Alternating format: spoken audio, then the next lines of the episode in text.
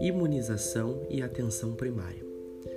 É importante conferir desde a escola a vacinação e a carteira de vacinação de crianças, para colocar as vacinas em dia e assim fortalecer a atenção primária de imunização e prevenção de doenças. Os agentes de saúde é muito importante também utilizar de um formato a fazer visitas para aplicação a domicílio daqueles com dificuldade de locomoção fazendo assim também mais presente na ação do conjunto saúde, assistência social, agente de saúde, enfim, equipe, fazer um trabalho de maior acompanhamento para diminuir incidências de epidemias e surtos de doenças nas áreas populares. Isso foi abordado na parte de imunização.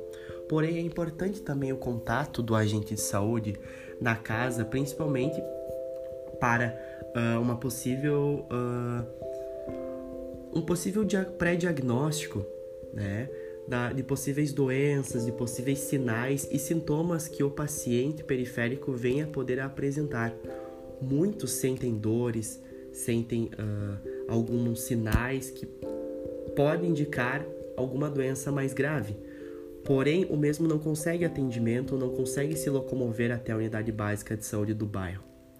Então é muito importante que o agente também procure essa população para se fornecer exames, fornecer uma maior assistência e levar o caso adiante, fornecendo assim uma saúde e uma promoção mais assertiva, além do tratamento daqueles que já estão acometidos de alguma patologia.